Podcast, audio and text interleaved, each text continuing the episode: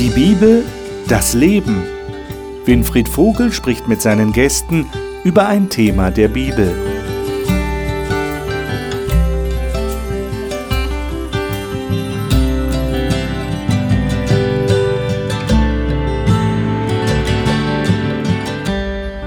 Willkommen zu unserer Gesprächsrunde. Unser Generalthema in diesen Wochen ist Kirche und Gesellschaft. Das heißt, es geht darum, welche Rolle spielen gläubige Menschen, Christen in dieser Zeit, in ihrem Umfeld, da wo sie leben? Was macht den Unterschied aus, dass es da Menschen gibt, die an Gott glauben? Darüber reden wir. Und heute geht es um das Thema die Rechte der Schwachen. Und wir stellen interessanterweise fest, dass Gott in seiner Bibel, in dem Wort, das er hinterlassen hat, deutlich darauf hinweist, wie er sich um Schwache kümmert und dass ihm das sehr wichtig ist. Und jetzt ist die Frage für uns, wie wichtig ist uns das? Und wir wollen hier im Studio darüber reden, wie ist das in unserem Leben? Wie machen wir das eigentlich? Wie sollten wir es machen? Und wir ringen ja auch darum, hier die richtigen Antworten zu finden für unser eigenes Leben. Aber ich bin schon gespannt, was meine Gäste zu diesem Thema heute sagen werden. Und diese Gäste möchte ich Ihnen jetzt gerne vorstellen. Annika Waldschmidt hat sich nach dem Abitur in einem missionarischen Projekt in Darmstadt engagiert und dabei viel über Menschen, sich selbst und über Gott gelernt. Derzeit studiert sie soziale Arbeit. Heike Gehlke ist verheiratet, hat fünf erwachsene Kinder und betreut seit über 20 Jahren Pflegekinder, zurzeit zwei traumatisierte Mädchen. Sie sagt, in der Bibel bekomme sie persönliche Antworten auf ihre Fragen. Sven Fockner hat Theologie in Österreich und in den USA studiert und als Pastor im Raum Stuttgart gearbeitet. Heute leitet er das Hope Bibelstudieninstitut, weil er Menschen helfen will, die Bibel besser kennenzulernen. Johannes Weigmann hat Mathematik studiert und lange Jahre in der IT-Branche gearbeitet.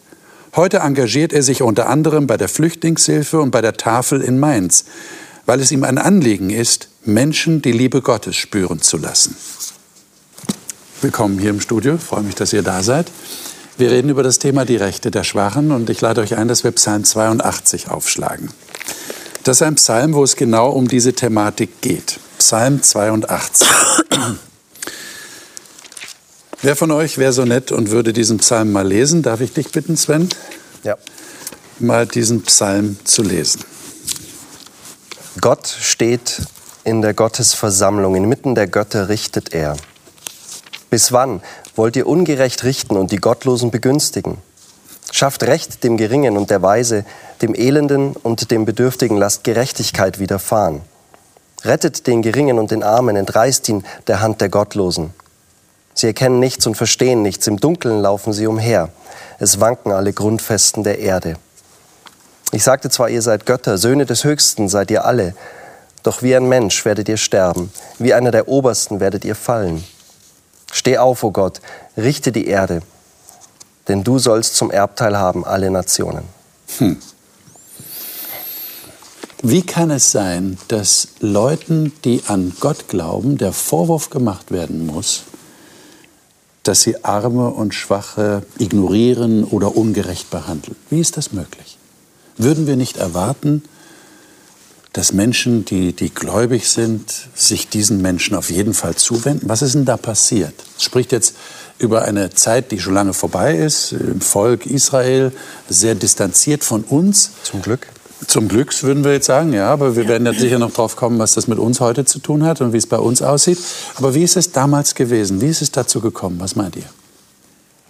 Also ich meine, es ist schwierig zu spekulieren. Ja. ja. Ähm, der, der Text selber gibt es nicht her. Wenn ich, wenn ich mir überlege, ist es heute so anders? War es damals vielleicht nicht so wie heute? Ich meine, wir haben, wir haben Systeme, Sicherungsnetze, die haben wir als Gesellschaft da installiert, okay, aber persönlich, also als einzelner Gläubiger, als Christ, ich meine, wenn jemand sowas sagt, dann sagen wir, ja, Moment, es gibt ja das und das und das unterstütze ich auch durch meine, was auch immer, Steuern oder so, aber eigentlich ist es vielleicht genauso wie heute. Man, man steht sich selber doch am nächsten und man möchte auch Probleme nicht immer nur sehen, man konzentriert sich auf das Positive so, ne? ist vielleicht gar keine böse Absicht. Man verlässt sich dann auf die, die das berufsmäßig ja machen müssen, die sich um die Waisen und die Witwen kümmern sollen. Heutzutage um die Schwachen in der Fall. Gesellschaft. Ja. Okay. Mhm. Aber ist es nicht auch so, dass wir häufig erleben, dass gerade sowohl im Alten Testament als auch zur Zeit Jesu so die, die theologischen Gebäude, das, was man tun muss, Opfer, Opfergesetze, dass man die doch sehr deutlich äh, versucht zu halten. Das ist mir wichtig und der Mensch dann hinten runterfällt. Und Jesus Christus hat das ja sehr deutlich gemacht aus meiner Sicht, dass er den Menschen in den Mittelpunkt gestellt hat und, sage ich mal, vielleicht Brandopfer und Theologie etwas in den Hintergrund gerückt hat. Und erleben wir das nicht heute, auch in unserer Gesellschaft, Kirche, da gehen wir hin, oh ja, da haben wir Theologie, das ist uns wichtig und noch der Mensch steht dann vielleicht an zweiter Stelle. Ich habe für mich in den letzten Jahren doch mehr und mehr ge gelernt, den Menschen in den Mittelpunkt zu stellen, die Liebe Jesu erfahrbar zu machen und die Theologie vielleicht an die zweite oder dritte Stelle zu stellen. Würdet ihr sagen, das ist eine Gefahr in der Religion hauptsächlich oder ist das grundsätzlich ein menschliches Problem? Was du jetzt gerade geschildert Ja, ja, hast, dass, ja, man, dass man das so wichtig nimmt, dass man seinen Gottesdienst feiert und dass alles okay ist und dass man sich so wohlfühlt in den eigenen Kreisen, aber nicht unbedingt an die denkt, die jetzt bedürftig sind und die in Not sind. Ich denke, es ist in erster Linie ein menschliches Problem. Unser Egoismus ist uns dort auf den Leib geschneidert.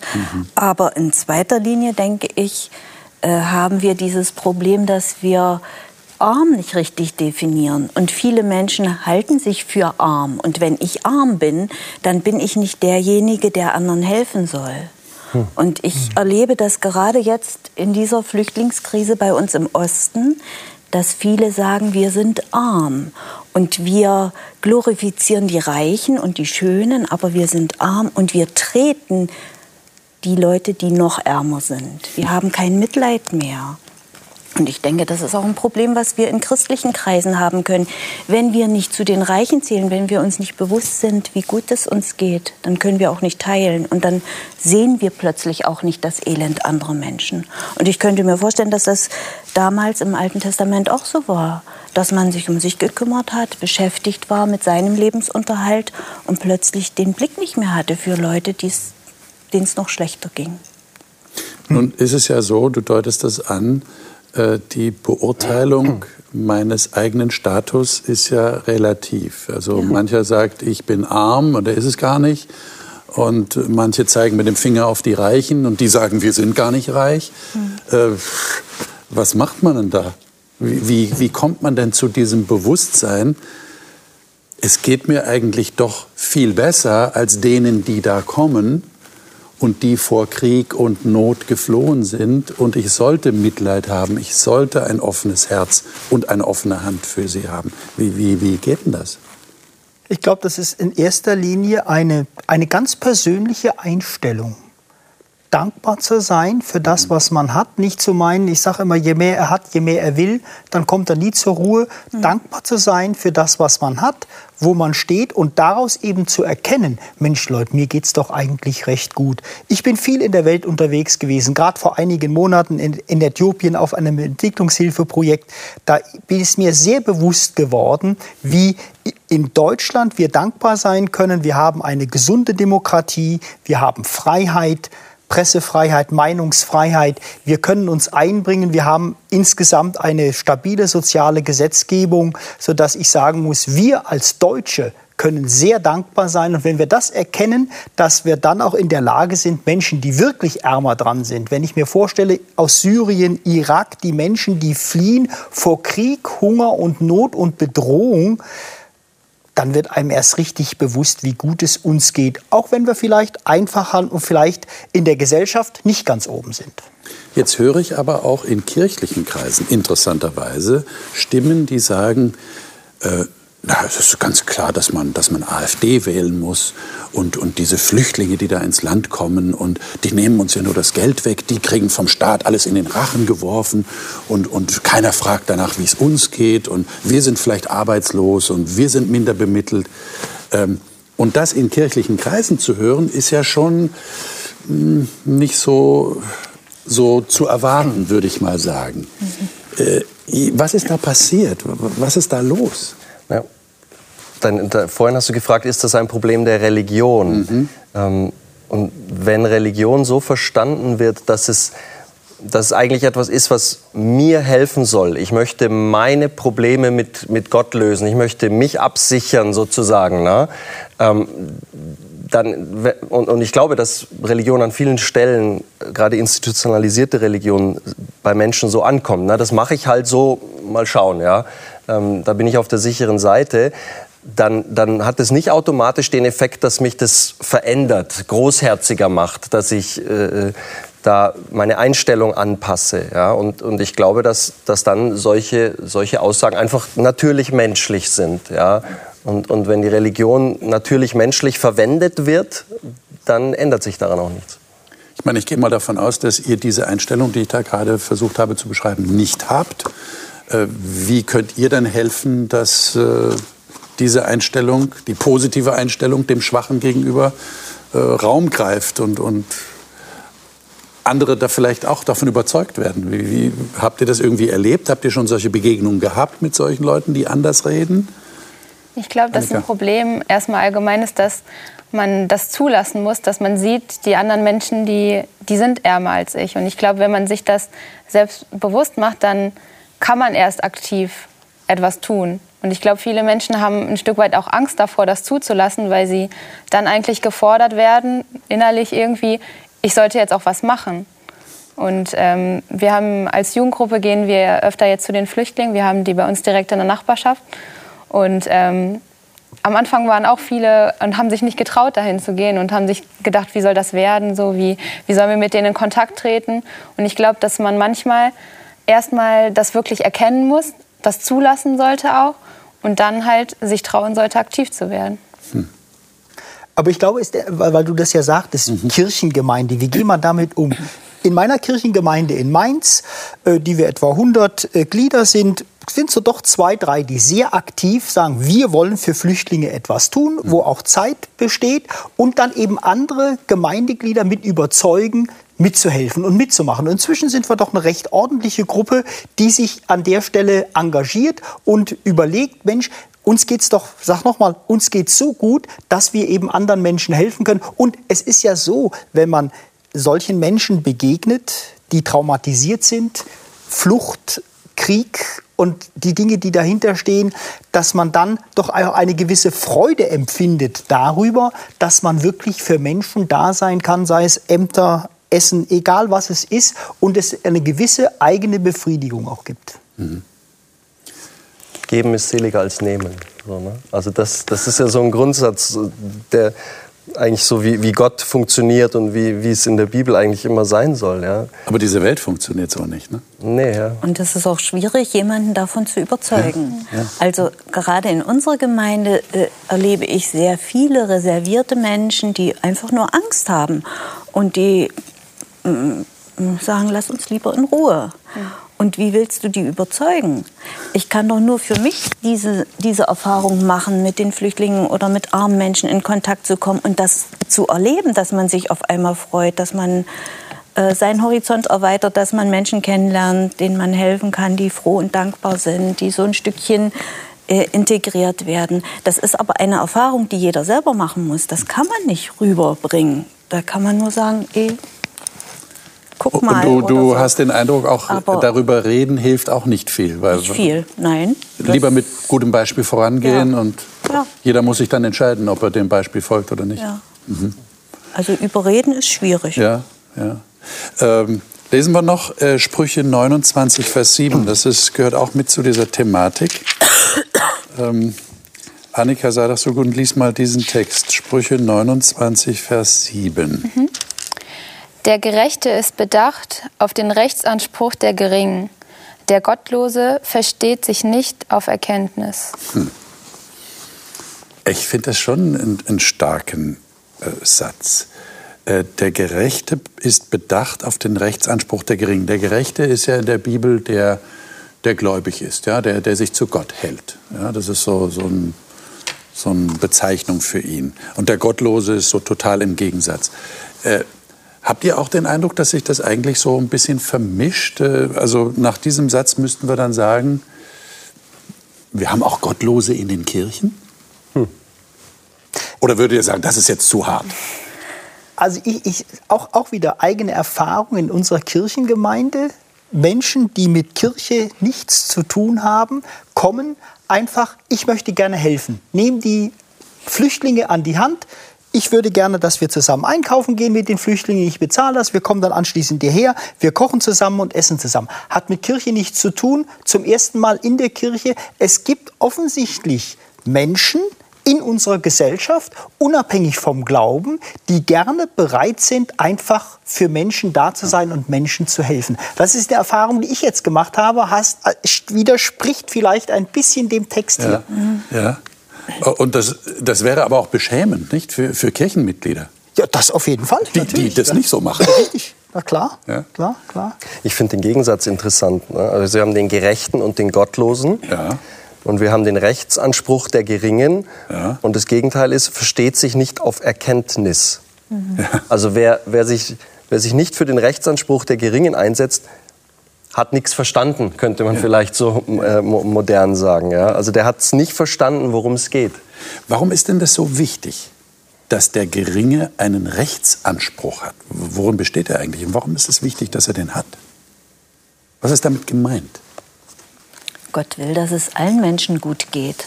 Gott hat alle Menschen lieb und er will, dass alle Menschen ein lebenswertes Leben haben. Das heißt, Gott ist nicht zufrieden mit dem Status quo, an den wir uns ja gewöhnt haben. Es gibt Menschen, die sind mitterbemittelt, die haben halt nicht so viel. Wir sind manchmal sogar geneigt zu sagen, sie sind selber schuld. Ja, die haben wahrscheinlich Fehler gemacht, die haben nicht richtig gearbeitet faul. oder ja, sind faul, genau. Ähm, und wir haben uns ja daran gewöhnt irgendwie. Und, und Gott gewöhnt sich daran nicht. Er, Gott will es nicht. Gott will das nicht. Es ist für mich sogar so, es gibt ja die Extreme des Mönchstums. Arm sein mhm. ist nicht unbedingt ein Muster, das Gott will. Hm. Ja, stimmt. Interessanter Gedanke. Also, was du schon gesagt hast, ich denke, es ist durchaus richtig. Es gibt Faule in unserer Gesellschaft. Ich habe da so Beispiele im Kopf, wo ich sage, naja, denen geschieht es wirklich nicht anders. Ja. Aber es gibt ja wirklich Benachteiligte, auch in unserer Gesellschaft, durch Krankheit. Mhm. Man, wird, man wird früh erwerbsunfähig. Oder Flüchtlinge oder Kriegsflüchtlinge, die eben äh, in Kriegsgebieten leben, denen es wirklich einfach schlecht geht. Und ich denke, um die Menschen geht es Gott, dass wir versuchen, äh, ihnen wirklich zu helfen, dass sie wenigstens ein einigermaßen menschenwürdiges Leben führen können äh, dass sie äh, in der Lage sind, sag ich mal, dann auch womöglich ihren eigenen Lebensunterhalt zu bestreiten und da wirklich Hilfe zu geben. Ich denke, dem Faulen wird man wenig helfen können. Ja, aber muss man nicht, um wirklich helfen zu können, auch diesen typischen Reflex überwinden, der darin besteht, dass man sagt, wie bist du denn dahin gekommen, wo du jetzt bist? Lass uns das doch mal analysieren äh, wahrscheinlich bist du auch selber schuld dran. Und du solltest das und das tun, was du bisher nicht getan hast, damit du auf einen besseren Stand kommst. Muss man diesen Reflex nicht überwinden, den wir alle irgendwo haben? Nicht? Wir sind ja alle schlau und wir sagen, na, wie ist das wohl passiert, dass du jetzt eine verkrachte Existenz bist? Und ich habe doch den Eindruck, es geht einfach darum zu sagen, du sagst, Gott möchte das nicht, ich helfe. Ich helfe ohne Ansehen der Person und ohne dass ich nachfrage, wie ist der dahin gekommen? Oder bin ich jetzt zu weit, zu weit gegangen? Auf, auf die Gefahr hin, dass man Schmarotzer, die es nicht verdienen, mit. Und das ist ja die große Angst. Das ist die also, große Angst. Ah, das könnte ja ausgenutzt werden. der Bettler, der an der Ecke sitzt, der ist, gehört zu einer organisierten Bande. Genau. Und das ist alles gefaked, das ist gar nicht echt. Und da scheint also jetzt der biblische Anspruch zu sein, lasst euch lieber übervorteilen, übers Ohr hauen, gibt es ja auch so Texte, ähm, und, und macht trotzdem das Richtige, auch wenn es Leute ausnutzen. Ah, wenn du das so sagst, das klingt ja hart. Nicht? Leicht, aber soll mich übervorteilen lassen. Wer will sich übervorteilen lassen? Aber, aber ich denke, wir leben nun einmal in einer Welt, in der es leider auch Ungerechtigkeit gibt. Damit müssen wir uns abfinden. Und ich denke, es wäre fatal, zu sagen, naja, weil es da womöglich Ungerechtigkeiten gibt, mache ich gar nichts mehr. Mhm. Ja. Das wäre also sicherlich fatal. Ich denke, wir müssen einfach das Risiko eingehen und das wissen wir. Es gibt dann eben Leute, die das eben ausnutzen okay, dann ist das so. Aber Jesus Christus hat das ja auch erlebt, ja. Er hat letztendlich geholfen ohne Ansicht der Person. Und da war ja dann häufig die Frage, oh, Eltern oder äh, Großeltern haben die gesündigt, weshalb der Blinde eben blind ist, zum Beispiel. Ja? Mhm. Die Fragen stellen wir uns vielleicht heute weniger. Hier ist es, denke ich, wichtig, oft kommen ja Leute wirklich völlig äh, unschuldig in das Leid und dann müssen wir helfen, auch wenn es sicherlich manchmal ausgenutzt wird. Mhm. Denke ich, es ist so. Ich denke, das Fatale in unserer Gesellschaft ist doch, dass staatlich organisiert ist, dass die Armen abgefedert sind. Ja, dass jeder also Wohnraum, Essen, Hartz IV von mir aus, so negativ das äh, klingt, der Staat sorgt dafür, dass wir eigentlich keine Armen haben. Und schon sind wir als Kirche, als Christen gar nicht mehr so gefordert. Und das, denke ich, ist der Irrtum, dass wir uns ausruhen und sagen, ja, Arme haben wir nicht. Gibt es überhaupt noch Wohnungslose? Muss doch gar nicht sein, ja, dass wir es einfach nicht mehr wahrnehmen, wo Armut ist. Und für mich ist es so spannend, äh, das ist ja vor tausenden von Jahren geschrieben worden, die Armen haben ein Recht. Wir können dankbar sein, dass wir in so einer Gesellschaftsform leben, wo die Armen Recht haben. Aber auf dieser Welt gibt es viele Länder, wo das überhaupt nicht der Fall ist. Ja. Hm und, und sollten uns nicht darauf ausruhen. Ich denke, dass das Problem ist wirklich, dass es unangenehm ist, sich mit Armut, mit Menschen zu beschäftigen, die unter meinem Niveau sind, wo ich mich schmutzig machen kann. Für mich ist das auch der Kernpunkt eigentlich dieses Verses, also dass man den Blick von sich eigentlich auf die anderen richtet, dass man, dass man schaut, selbst wenn ich damit nur den einen erreiche, ist es immerhin der eine, den ich erreicht habe. Auch wenn mich fünf übers Ohr gehauen haben, einer hat durch mich Hilfe bekommen. Hm. Hm. Aber jetzt sind wir ja doch äh, sehr mit uns selber beschäftigt. Wir haben alle so viel zu tun. Wir haben unser Programm. Äh, wir können ja nicht äh, alle darauf warten, dass wir in den Ruhestand gehen und dann können wir aktiv werden. Nicht? Dann wäre wär ja schade, wenn wir so lange warten müssten. Aber, aber wie, wie, macht ihr das ganz praktisch? Wie, wie, bewahrt ihr euch den Blick für die Rechte der Schwachen, wie der Text das hier sagt? Macht ihr euch das jeden Tag am Morgen bewusst? Heute ist wieder ein Tag, wo ich auf die Notleidenden achten will? Oder passiert das dann einfach so ganz spontan? Ich glaube schon, dass das eine Sache ist, die man sich immer wieder bewusst machen muss. Also ich habe mich heute, als ich hierher gefahren bin, mich gefragt, was mache ich, wenn ich in der Bahn bin und ähm, da ein Flüchtling ist, der von anderen irgendwie beleidigt wird oder irgendwas? Was mache ich da? Stehe ich auf? Sage ich was dagegen oder bleibe ich sitzen? Und ich muss ganz ehrlich sagen, ich habe für mich da bisher keine Antwort gefunden, ob ich mich das trauen würde. Mhm. Und eigentlich ist das traurig. Eigentlich finde ich, sollt, sollte man sagen, auch als Christ, ja, natürlich würde ich aufstehen, klar würde ich ihn verteidigen.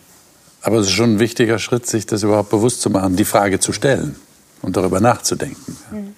Mhm. Aber ich denke, man muss natürlich unterscheiden. Jemand, der voll im Berufsleben steht, ja. kann ich, kann ich, sag ich mal, vier Stunden zusätzlich pro Tag ja. an Arbeit für äh, Flüchtlinge, Armen und so, hat definitiv Grenzen. Ich nehme einfach ein Beispiel. Vor 20 Jahren, als ich selber noch im Berufsleben gestanden habe, eine Flüchtlingsfamilie damals aus Bosnien-Herzegowina, die wir zu Hause bei uns aufgenommen haben, zwei Erwachsene mit zwei Kindern. Ja, das war für meine Frau nicht so ganz einfach, ich im Berufsleben, ihnen zu helfen, Aufenthaltsgenehmigungen, alle diese Dinge zu beschaffen. Aber irgendwie hat das geklappt und ich glaube, Gott hat uns dabei auch gesegnet. Heute ist das für mich völlig anders, der ich im Ruhestand bin, wo ich ohne Probleme jeden Tag vier, fünf Stunden sehr entspannt eben Zeit aufbringen kann, um Menschen zu helfen, wo ich sagen muss, ah, Gott hat dich gesegnet im Berufsleben, hat dich segnet dich jetzt, dass du diese Zeit hier aufbringen kannst. Ich glaube, man kann Gottes Segen deutlich spüren und auch erfahren, wenn man darum bittet. Mhm. Also ich arbeite noch, ähm, äh, noch ein bisschen. Ähm, und ich versuche für mich das so zu lösen, dass ich mich einfach so in bestehende Systeme einklinke. Also es gibt ja Organisationen. Ja, ich manchmal nimmt man das als Entschuldigung, aber die bieten einem die Möglichkeit, sich einzusetzen. Konkret fällt mir ein, Amnesty International, Briefe gegen das Vergessen. Also das ist etwas, wo ich mich beteiligen kann, wo ich meine Stimme quasi einsetzen kann für die Geringen. Ähm, ist, ist jetzt nur ein Beispiel. Ja? Und das kostet mich eine halbe Stunde. Einmal im Monat kommen diese, diese Anliegen und man schreibt seinen Brief, schickt den dann weg und äh, das bewirkt auch was. Ja? Das ist das Schöne, man sieht auch, dass was rauskommt. Mhm. Gut. Ich denke, es ist eine Willensentscheidung. Klar, man kann sich in bestehende Systeme einklinken, man kann spenden, da gibt es heutzutage ja wesentlich also vielfältige Möglichkeiten. Ich denke, es ist aber zuerst eine Willensentscheidung, dass ich mhm. sowas machen will, dass ich nicht weggucken will, dass ich dem Bettler einen Euro geben will. Das ist eine Entscheidung, die ich treffen muss. Und dann bin ich der Meinung, schenkt der liebe Gott uns Menschen in den Weg.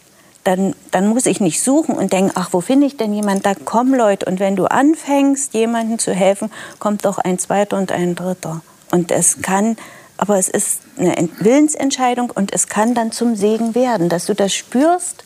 Aha, hier ist jemand, dem kann ich helfen, für den habe ich Zeit. Dort weiß ich auch, wie ich ihm helfen kann. Wenn ich das tue, dann spüre ich auch diesen Segen und dann spüre ich auch diese Freude. Und ich denke, das ist auch das, was der Psalm hier sagen will. Gott will sagen, habt das doch im Fokus, dass es solche Leute gibt und guckt nicht weg. Äh, überleg doch. Und ich denke, diese Willensentscheidung bedeutet eben auch zu sagen, ich bin nicht zu arm, um zu helfen, sondern ich kann auch mit ganz kleinen Sachen, mit ganz kleinen Aufmerksamkeiten was tun. Aber ich denke, die Grundhaltung muss, hm. muss offen werden. Und das fehlt oft bei uns. Ich würde gerne noch eine Ergänzung, vielleicht so ein bisschen gerne. etwas weiter gefasst. Wenn mhm. wir an Deutschland denken, mhm. uns geht es ja wirtschaftlich im Augenblick, trotz Flüchtling, alles was ist, sehr, sehr gut. Wir haben ein tolles Wirtschaftswachstum, gerade gestern wieder Arbeitslosenzahlen, die doch deutlich zurückgegangen sind, wo man sagen muss, die Steuerquellen äh, Quellen sprudeln, dass wir Geld haben, eben auch Flüchtlinge zu betreuen und so weiter und so fort. Und das ist sicherlich auch ein Segen in unserem Land, eben sowas verfügbar zu haben äh, und wir uns nicht beklagen müssen, oh, wir, haben zu, wir müssen ja selbst auf uns äh, Rücksicht nehmen. Also ich denke, gerade in der jetzigen Phase fast Vollbeschäftigung und äh, wirklich, wir nehmen mehr ein, als wir ausgeben, dass wir sagen können, Mensch, wir können doch auch anderen Menschen wirklich finanziell hier durchaus helfen von Staatsseite, ja. Mhm. Ich habe noch zwei Texte für euch hier, die ich gerne mit euch besprechen würde. Und zwar im Alten Testament, beide Texte. Äh, der erste ist in 5. Mose 5. Das, ist, äh, das sind die zehn Gebote. Die werden ja in 5. Mose nochmal wiederholt. Wir haben sie in 2. Mose 20. Das ist der bekannte Text. Und dann hat Mose sie ja dem Volk nochmal wiederholt. Und da kommt für das Sabbatgebot eine ganz spezielle Begründung und die hat mit unserer Thematik zu tun. Johannes, darf ich dich bitten, mal die Verse 12 bis 15 zu lesen in Kapitel 5 in 5. Mose? Ich lese nach der guten Hoffnung. Mhm. Achte den Sabbat als einen Tag, der mir allein geweiht ist. So habe ich es dir befohlen. Sechs Tage sollst du Arbeit verrichten, aber der siebte Tag ist der Ruhetag, der mir, dem Herrn, deinem Gott gehört. An diesem Tag sollst du nicht arbeiten, weder du noch deine Kinder, weder dein Knecht noch deine Magd, weder dein Rind noch dein Esel, noch ein anderes deiner Tiere, auch nicht der Fremde, der bei dir lebt. Dein Knecht und deine Magd sollen genauso ausruhen wie du. Vergiss nicht, dass auch du einmal Sklave in Ägypten warst und dass ich, der Herr, dein Gott, dich von dort mit gewaltigen Taten und großer Macht befreit habe. Deshalb habe ich dir befohlen, den Sabbat als einen Tag zu achten, der mir gehört. Jetzt hat also Gott diesen Tag eingeführt, Sabbat genannt, das heißt ja Ruhe. Ähm, um auszuruhen. Jetzt äh, steht hier äh, auch der Knecht und der Sklave und die Sklavin sollen nicht arbeiten an diesem Tag. Jetzt haben wir ja keine Sklaven. Also ich wüsste nicht äh, von euch, dass ihr Sklaven haltet. Äh, die Zeiten sind vorbei. Äh, wie versteht ihr dann diesen Text? Wie, wie wendet ihr den auf euch an? Oder sagt ihr, naja, das war für damals und das hat für uns keine Bedeutung? Jetzt im Rahmen dessen, was wir in unserer Thematik besprechen. Rechte der Schwachen. Das sind die ersten Arbeitsschutzgesetze. Okay. Aha. Ja. Der Israel, das war ja damals ein Staatswesen und von den Gesetzen her galt das eben letztendlich für alle, dass eben am Sabbat, wie es hier eben heißt, geruht werden sollte. Alle durch die Bank. Das ist ja schon ungewöhnlich eigentlich, dass hier nicht die, die Reichen, die Herren, die Gutsherren oder wer auch immer, ruhen mhm. und die anderen für sich arbeiten lassen. Ja, sich bedienen lassen die ganze Zeit. Sondern das Ruhen ist für alle. Ja. Quer durch die Bank. Selbst für die, die an diesen Gott gar nicht unbedingt glauben, die Fremden. Ja, ja auch das. Also, was ja interessant ist, im, im, im späteren Judentum äh, gab es dann den, den, den Schabbesgoi, also den Fremden, der am Sabbat das macht, was mir verboten ist. So. Aber eigentlich steht hier ganz explizit, nee.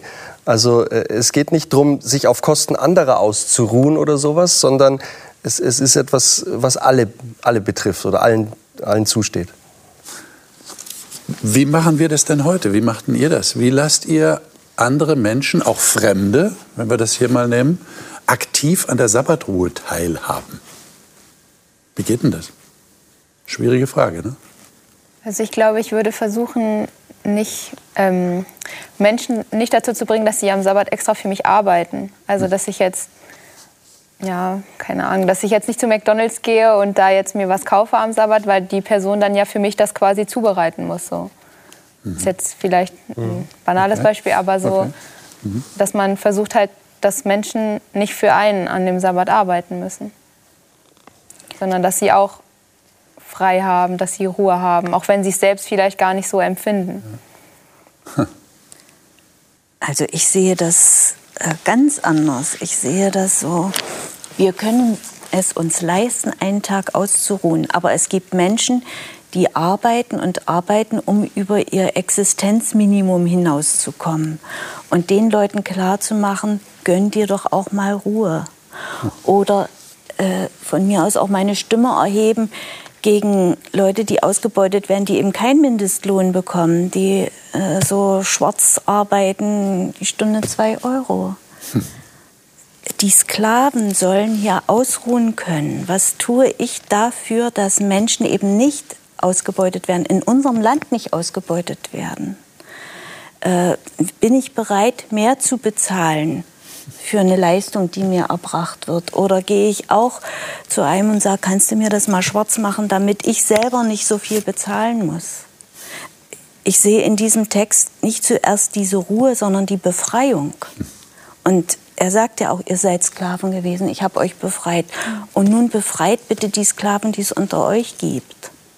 Der Sabbat ist ja eigentlich auch diese Befreiung ja. für jeden, sich an dem Tag nicht um den Lebensunterhalt kümmern zu müssen. Ja? ja? Also was du gerade beschrieben hast, bei denen, die jetzt Sorge haben, ihr Existenzminimum zu wahren und dann dazu beitragen, dass auch andere in diesen Genuss kommen. Genau. Das, äh und da könnte ich mir sogar vorstellen, dass ich Leute zu mir einlade und für hm. sie arbeite, damit sie eben mal ein schönes Abendbrot haben oder ein Grillfest, weil sie sich das sonst nicht leisten können. Hm. Es geht mir nicht darum, dass andere nicht für mich arbeiten müssen, hm. sondern dass ich mich dafür stark mache, hm. dass andere, denen es schlecht geht, sich Sabbat leisten können. Und ich hm. denke, Sabbat ist dort wirklich ein Gut, ein Gut. Ich kann ausruhen, ich muss nichts machen und deswegen geht es mir ja nicht schlechter. Mhm. Mhm. Ich denke, der Mensch ist ja angelegt, dass er nicht permanent jeden Tag 365 Tage arbeiten soll, kann. Wir in unserer Gesetzgebung, Arbeitsschutzgesetz, haben ja auch, sage ich mal, Ruhephasen, Urlaubsphasen und so weiter und so fort. Und ich bin dankbar, dass ich einen Tag wirklich ganz bewusst rausnehmen kann, auch ich brauche nicht an Schule zu denken, an Studium, Arbeit. Es ist Ruhe und ich kann mich erholen und muss sagen, in den letzten Jahren oder Jahrzehnten, ich bin einfach auch gesegnet worden dadurch, dass man eben sagt, okay, an dem Tag mache ich wirklich Ruhe. Und wenn man das vielleicht auf die heutige Zeit so übertragen kann, man hat vielleicht einen Handwerker, der die Heizung machen soll. Ach, da komme ich bei Ihnen am Samstag dann vorbei. Und dann äh, sage ich, ach naja, da passt es mir aber nicht so gut aus den und den Gründen, dass sowas zum Beispiel mit dazu beiträgt, äh, eben, was eben hier in diesem Sabbatgebot beschrieben ist. Mhm. Mhm. Gut, da habt ihr schon einige Anregungen genannt, wie man andere an Sabbatruhe teilhaben lassen kann. Und das ist wahrscheinlich ähm, ja, Anlass für, für ständiges Nachdenken, auch kreativ darüber nachdenken, äh, was man da tun kann, damit Menschen auch in diesen Genuss kommen, wie du sagst. Okay. Äh, 3. Mose 25 ist noch ein Text, und das ist jetzt was ganz Besonderes. Das hat es nur im Volk Israel gegeben, das hat Gott eingeführt. Äh, lesen wir das mal. Äh, die Verse 8 bis 12 in 3. Mose 25. Sven, sei doch so gut und lies das mal vor. Und du sollst dir sieben Sabbatjahre zählen, sieben mal sieben Jahre, sodass die Tage von sieben Sabbatjahren dir 49 Jahre ausmachen. Und du sollst im siebten Monat, am zehnten des Monats, ein Horn erschallen lassen. Am Versöhnungstag sollt ihr ein Horn durch euer ganzes Land erschallen lassen. Und ihr sollt das Jahr des 50. Jahres heiligen und sollt im Land Freilassung für alle seine Bewohner ausrufen. Ein Jobeljahr soll es euch sein, und ihr werdet jeder wieder zu seinem Eigentum kommen und jeder zu seiner Sippe zurückkehren. Bis wohin? Bis zwölf. Ein Jobeljahr soll dieses Jahr des 50. Jahres für euch sein. Ihr dürft nicht säen und seinen Nachwuchs nicht ernten und seine unbeschnittenen Weinstöcke nicht abernten, denn ein Jobeljahr ist es. Es soll euch heilig sein. Vom Feld weg sollt ihr seinen Ertrag essen. Hm. Das ist sehr interessant. Äh, ich glaube, das ist auch unter Christen nicht unbedingt so bekannt. Ja, vielleicht haben wir schon was davon gehört. Ja, das Sabbatjahr. Es gibt heute Sabbaticals. Ja, das sind aber meistens nur Zeiten, die in Monaten gerechnet werden, wo jemand mal Pause machen kann von seinem Beruf. Ähm, aber hier geht es um, um Sabbatjahre und sogar um dieses Jobeljahr. Äh, äh, nach, nach 49 Jahren, ein ganzes Jahr. Ähm, was, was macht ihr damit für euch jetzt heute? Ist, ist das irgendwie relevant für uns? Kann man da etwas entnehmen? Äh, jetzt gerade für das Thema die Rechte der Schwachen. Äh, was bringt das zum Ausdruck? Was, was will Gott damit sagen? Ich staune erstmal, müssen Sie so viel geerntet und verdient haben, dass Sie sich leisten können, ein Jahr lang nichts zu ernten, nichts zu verdienen. Ne? Ja. Also Gott geht davon aus, ihr seid so gesegnet, ihr habt so viel in euren Vorratshäusern, dass ihr das machen könnt. Und bei uns ist das Denken doch heute, oh, ein Jahr ist gut gegangen, ich habe was auf die hohe Kante gelegt, das nächste Jahr soll noch besser werden. Ne? Unser Streben ist immer nach noch mehr Wirtschaftswachstum, noch mehr Effizienz und so weiter. Und ich finde das toll. Also Gott geht davon aus, sie haben so viel, dass sie ein Jahr lang nichts verdienen müssen. Und dann dieser Schuldenerlass. Das ist alles, was ich also habe, was ich mir angeschafft habe, was ich mir verdient habe, worauf ich so stolz bin, gehört mir nur bis zu diesem Jahr. Das ist, ist total spannend, finde ich. Ja. Also ich naja, nicht, das nicht alles. Ne? Also es ist ja, das ist ja so die Frage. Ne? Man hat auch nicht viele Details. Wie ist das in der Praxis abgelaufen? Es ja. gibt, es gibt ja. das Gesetz, aber wurde das jemals gemacht. So ja, so weiß man nicht. Aber so wie ich es verstehe, ist, so, ist ja jetzt auch kein Kommunismus so, ne? sondern jeder hat sein Eigentum. Ähm, aber was hier geregelt wird, ist sozusagen, wenn du in diesen 50 Jahren durch irgendwelche Umstände dein Eigentum, dein Land vor allem, denke ich damals, verloren hast ähm, und vielleicht sogar selber in Knechtschaft geraten bist, dann gibt es die Freilassung und jeder kommt wieder zu dem, was ihm mal gehört hat. Ja, also ich muss das, was mir gehört hat, nicht aufgeben in diesem Jahr. Aber das, also es, es, es setzt alle wieder so auf, auf gleich ein Stück weit. Ne? Vielleicht nicht, weil es geht ja nicht darum, dass wenn ich viel Geld verdient habe, muss ich es nicht zurückgeben. Aber das, was ich vom anderen sozusagen genommen habe, das geht dann wieder zurück. So Reset. Vielleicht habe ich auch aus der Not heraus etwas verloren, ja. was mir wertvoll war, ein Stück Land oder ein Haus oder was auch immer. Und ich kann davon ausgehen, das ist nicht immer verloren. Ja. Mhm. Ich muss mich nicht ausgenutzt fühlen von anderen aufgrund meiner Notsituation, sondern das wird mir wieder zurückgegeben. Das ist schon ein interessanter Gedanke, den wir natürlich heute in unserer Gesellschaft und unserer Welt so nicht mehr kennen, oder? Haben wir nicht. Aber vielleicht kann das unser Bewusstsein irgendwie schärfen für, für Eigentum oder für Eigentumsvorbehalt. Was meint ihr? Ich glaube schon. Also je mehr ich jetzt so, so drüber nachdenke, du kannst streben nach Erfolg. Du kannst auf dir ein schönes Haus auf dein Grundstück stellen. Das wird da nicht angetastet, ja. Aber du kannst eben nicht dich bereichern auf Kosten der anderen und so eine also ein Prozent hat irgendwie 80 Prozent des Geldes und die anderen, nee, für die anderen wird auch gesorgt, ja. Und und es ist fast wie so ein Generationenvertrag, weil 50 Jahre ist schon lang. Ja? Also für einen selber weiß ich nicht, wie viel man noch dann davon hat, aber zumindest die nächste Generation kriegt wieder die gleichen Voraussetzungen, wie alle hatten. Und es kann kein Großgrundbesitzer entstehen. Ja, genau, ja? genau. also diese Schere zwischen Arm und Reich kann nicht ja. So sehr auseinanderklaffen, sondern es pendelt sich immer wieder ein. Mhm. Was machen wir jetzt damit? Schauen wir einfach äh, etwas wehmütig äh, auf diese Zeit und sagen, hm, lang, lang ist es her, toll, dass die das damals hatten, aber heute haben wir, wie du richtig sagst, äh, ein Prozent der Bevölkerung, die 80 Prozent des Besitzes haben. Äh Gut, ich denke, damals war das im Staatswesen des Volkes Israel und Gott hat das hier äh, so gewünscht. Äh, das erleben wir natürlich heute so nicht mehr. Aber ich denke, in unserem Staatswesen in Deutschland, dass es doch ähm, auch wenn es teilweise sicherlich nicht viel ist, aber jeder Mensch partizipieren kann an Sozialleistungen. Gerade, wir wissen, Alleinerziehende sind in unserer Gesellschaft benachteiligt, dass es eben Wohngeld gibt, dass es Hartz IV gibt. Sicherlich, das ist nicht viel, keine Frage, aber es ist auch nicht so, dass die Leute gar nichts haben, sondern das ist permanent doch so einen gewissen Ausgleich für die, dass man eben so das Existenzminimum hat. Ich wiederhole aber nochmal, das ist sicherlich äh, nach wie vor nicht viel, aber besser als gar nichts. Vielleicht ist es tatsächlich, liebe Zuschauer, eine Anregung, äh, die wir aus der Bibel entnehmen.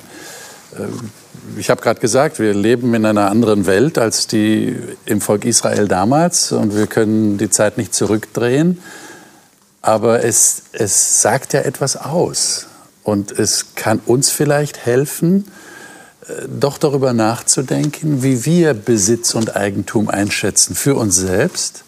Und vielleicht können wir im Sinne dessen, was wir hier die ganze Zeit gesagt haben, über die Rücksichtnahme auf Schwache, Befreiung von Menschen, die unter Lasten zu leiden haben, ähm, dass wir im Sinne dessen darüber nachdenken, wie wir unser eigenes Bewusstsein schärfen können.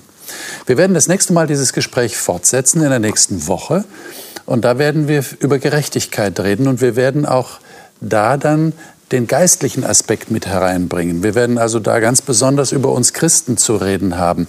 Wie, wie sieht Gott uns denn und was erwartet er von uns, wie wir tatsächlich in dieser Welt, in der so viel Ungerechtigkeit herrscht, immer wieder für Gerechtigkeit sorgen. Ich würde mich freuen, wenn Sie dann wieder einschalten, wenn Sie wieder dabei sind. Wir sind auf jeden Fall hier und wir warten auf Sie und freuen uns, wenn Sie dann wieder da sind. Alles Gute Ihnen.